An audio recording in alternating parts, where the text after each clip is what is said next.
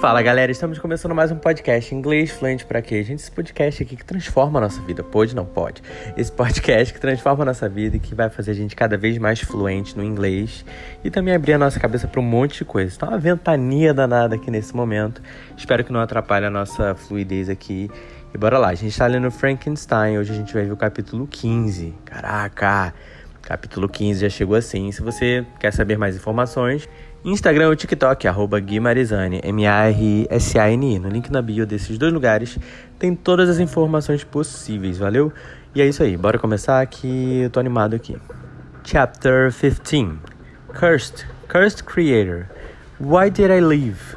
Why in that instant did I not extinguish the spark of existence which you had so wantonly bestowed? I know not. Despair had not yet taken possession of me. My feelings were those of rage and revenge.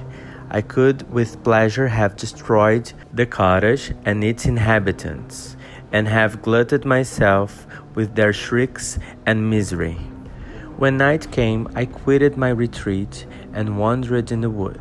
And now, no longer restrained by the fear of discovery, I gave vent to my anguish in fearful howlings. I was like a wild beast that had broken the toils, destroying the objects that obstructed me, and ranging through the wood with a stag like swiftness. Oh, what a miserable night I passed! The cold stars shone in mockery, and the bare trees waved their branches above me. Now and then the sweet voice of a bird burst forth amidst the universal stillness all save I were at rest or in enjoyment. I, like the arch-fiend, bore a hell within me, and finding myself unsympathized with, wished to tear up the trees, spread havoc and destruction around me, and then to have sat down and enjoyed the ruin. But this was a luxury of sensation that could not endure.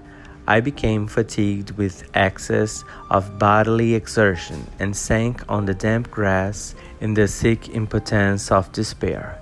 There was none among the myriads of men that existed who would pity or assist me, and should I feel kindness towards my enemies?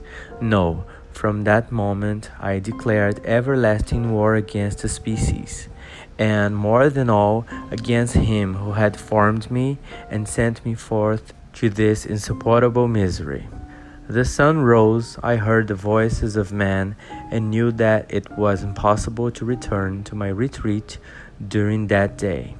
Accordingly, I hid myself in some thick underwood, determining to devote the ensuing hours of reflection to reflection on my situation. The pleasant sunshine and the pure air of day restored me to some degrees of tranquillity, and when I considered what had passed at the cottage, I could not help believing that I had been too hasty in my conclusions. I had certainly acted imprudently. It was apparent that my conversation had interested the father in my behalf, and I was a fool in having exposed my person to the horror of his children. I ought to have familiarized the old Lacey to me, and by degrees to have discovered myself to rest of his family, when they should have been prepared for my approach. But I did not believe my errors to be irretrievable, and after much consideration, I resolved to return to the cottage, seek the old man, and by my representations win him to my party. These thoughts calmed me and in the afternoon I sank into a profound sleep.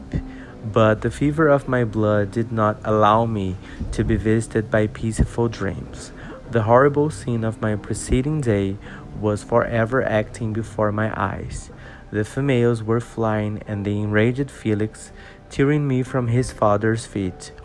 I awoke exhausted, and finding that it was already night, I crept forth from my hiding place and went in search of food. When my hunger was appeased, I directed my steps towards the well known path that conducted to the cottage.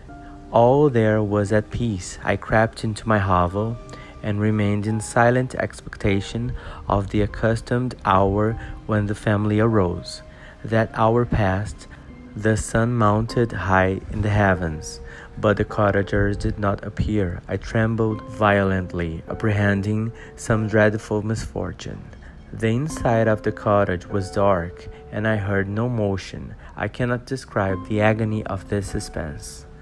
Presently, two countrymen passed by, but pausing near the cottage, they entered into conversation, using violent gesticulations but I did not understand what they said, as they spoke the language of the country, which differed from that of my protectors. Soon after, however, Felix approached with another man. I was surprised, as I knew that he had not quitted the cottage that morning, and waited anxiously to discover, from his discourse, the meaning of these unusual appearances. Do you consider, said his companion to him, that you will be obliged to pay three months' rent and to lose the produce of your garden. I do not wish to take any unfair advantage, but I beg therefore that you will take some days to consider of your determination. It is utterly useless, replied Felix. We can never again inhabit your cottage. The life of my father is in the greatest danger, owing to the dreadful circumstance that I have related. My wife and my sister will never recover their horror. I entreat you not to reason with me any more. Take possession of your tenement and let me fly from this place. Felix trembled violently as he said this. He and his companion entered the cottage, in which they remained for a few minutes and then departed. I never saw any of the family of De Lacey more. I continued for the remainder of the day in my hovel in a state of utter and stupid despair. My protectors had departed and had broken the only link that held me to the world. For the first time, the feelings of revenge and hatred filled my bosom, and I did not strive to control them. But allowing myself to be borne away by the stream, I bent my mind towards injury and death. When I thought of my friends, of the mild voice of De Lacey, the gentle eyes of Agatha, and the exquisite beauty of the Arabian, these thoughts vanished, and a gush of tears somewhat soothed me. But again, when I reflected that they had spurned and deserted me, anger returned, a rage of anger, and unable to endure anything human, I turned my fury towards inanimate objects. As night advanced, I placed a variety of combustibles around the cottage, and after having destroyed every vestige of cultivation in the garden, I waited with forced impatience until the moon had sunk to commence my operations. As the night advanced, a fierce wind arose from the woods and quickly dispersed the clouds that had loitered in the heavens. The blast tore along like a mighty avalanche, and produced a kind of insanity in my spirits that burst all bounds of reason and reflection. I lighted the dry branch of a tree and danced with fury around the devoted cottage, my eyes still fixed on the western horizon, the edge of which the moon nearly touched. A part of its orb was at length hid, and I waved my brand it sunk, and with a loud scream I fired the straw and heath and bushes which I had collected. The wind fanned the fire, and the cottage was quickly enveloped by the flames, which clung to it and licked it with their forked and destroying tongues. As soon as I was convinced that no assistance could save any part of the habitation, I quitted the scene and sought for refuge in the woods. And now, with the world before me, whither should I bend my steps? I resolved to fly far from the scene of my misfortunes. But to me, hated and despised, every country must be equally horrible. At length, the thought of you crossed my mind. I learned from your papers that you were my father, my creator, and to whom could I apply with more fitness than to him who had given me life? Among the lessons that Felix has bestowed upon Safie geography had not been omitted. I had learned from these the relative situations of the different countries of the earth. You had mentioned Geneva as the name of your native town, and towards this place I resolved to proceed. But how was I to direct myself? I knew that I must travel in a southwesterly direction to reach my destination, but the sun was my only guide. I did not know the names of the towns that I was to pass through, nor could I ask information from a single human being, but I did not despair. From you only could I hope for succor, although towards you I felt no sentiment but that of hatred. Unfeeling, heartless Creator, you had endowed me with perceptions and passions, and then cast me abroad an object for the scorn and horror of mankind. But on you only I had any claim for pity and redress, and from you I determined to seek that justice which I vainly attempt to gain from any other being that were the human form. My travels were long, and the sufferings I endured intense. It was late in autumn when I quitted the district where I had so long resided. I traveled only at night, fearful of encountering the visage of a human being. Nature decayed around me, and the sun became heatless. Rain and snow poured around me. Mighty rivers were frozen. The surface of the earth was hard and chill and bare, and I found no shelter. O earth, how often did I imprecate curses on the cause of my being? The mildness of my nature had fled, and all within me was turned to gall and bitterness. The nearer I approached to your habitation, the more deeply did I feel the spirit of revenge enkindled in my heart. Snow fell, and the waters were hardened, but I rested not. A few incidents now and then directed me, and I possessed a map of the country. But I often wandered wide from my path. The agony of my feelings allowed me no respite. No incident occurred from which my rage and misery could not extract its food. But a circumstance that happened when I arrived on the confines of Switzerland, when the sun had recovered its warmth and the earth again began to look green, confirmed in an especial manner the bitterness and horror of my feelings. I generally rested during the day and traveled only when I was secured by night from the view of man. One morning, however, finding that my path lay through a deep wood, I ventured to continue my journey after the sun had risen. The day, which was one of the first of spring, cheered even me by the loveliness of its sunshine and the balminess of the air. I felt emotions of gentleness and pleasure that had long appeared dead revive within me.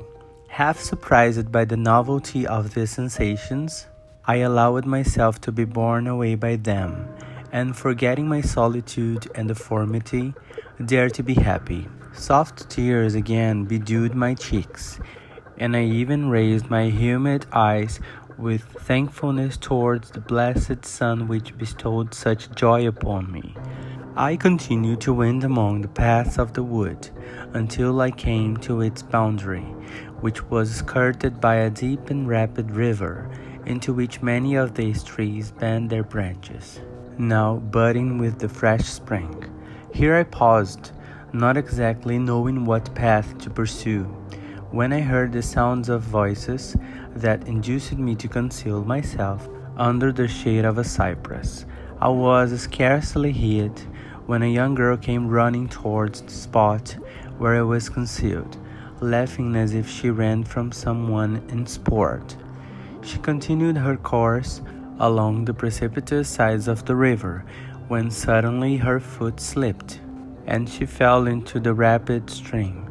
I rushed from a hiding place and, with extreme labor from the force of the current, saved her and dragged her to shore.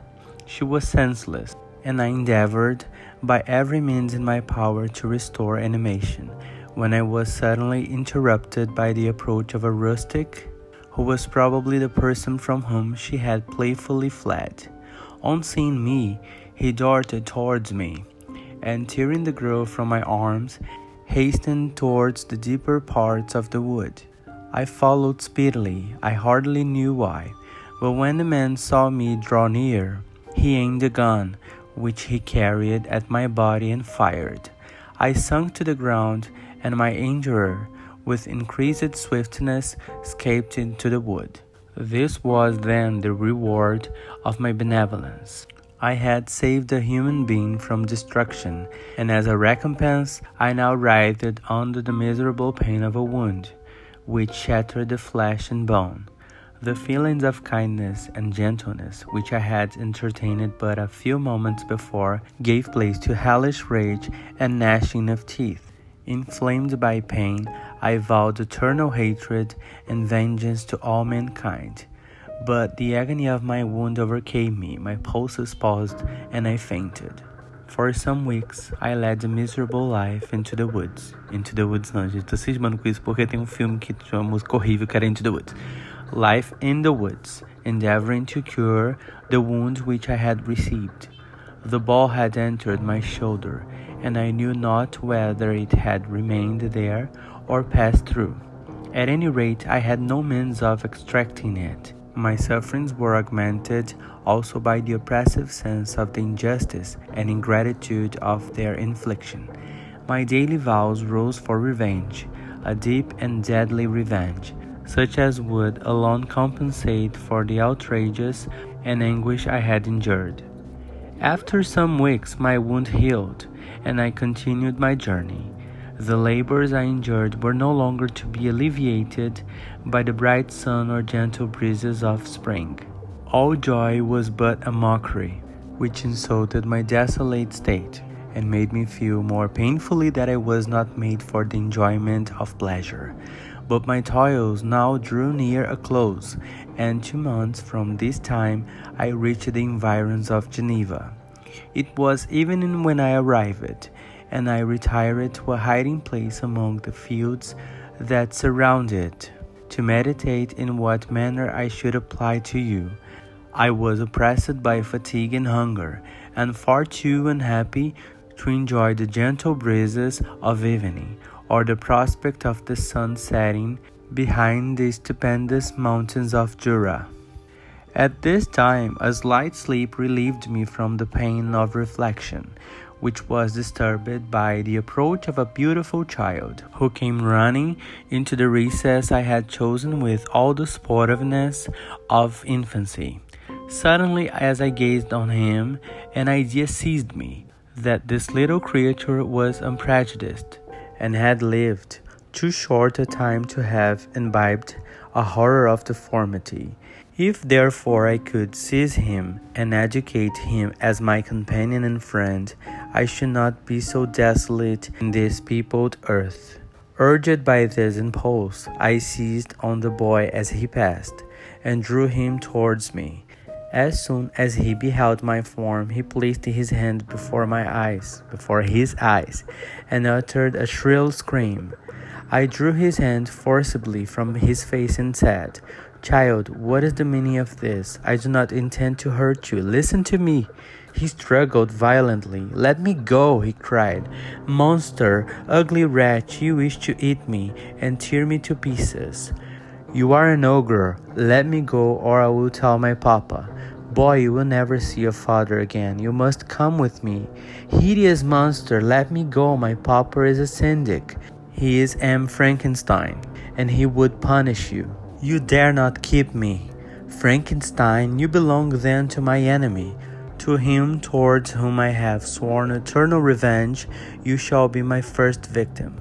The child still struggled and loaded me with epithets which carried despair to my heart. I grasped his throat to silence him, and in a moment he lay dead at my feet. I gazed on my victim, and my heart swelled with exultation and hellish triumph. Clapping my hands, I exclaimed, I too can create desolation. My enemy is not impregnable. This death will carry despair to him, and a thousand other miseries shall torment and destroy him. As I fixed my eyes on the child, I saw something glittering on his breast. I took it. It was a portrait of a most lovely woman. In spite of my malignity, it softened and attracted me, For a few moments I gazed with delight on her dark eyes, fringed by deep lashes, and her lovely lips, but presently my rage returned.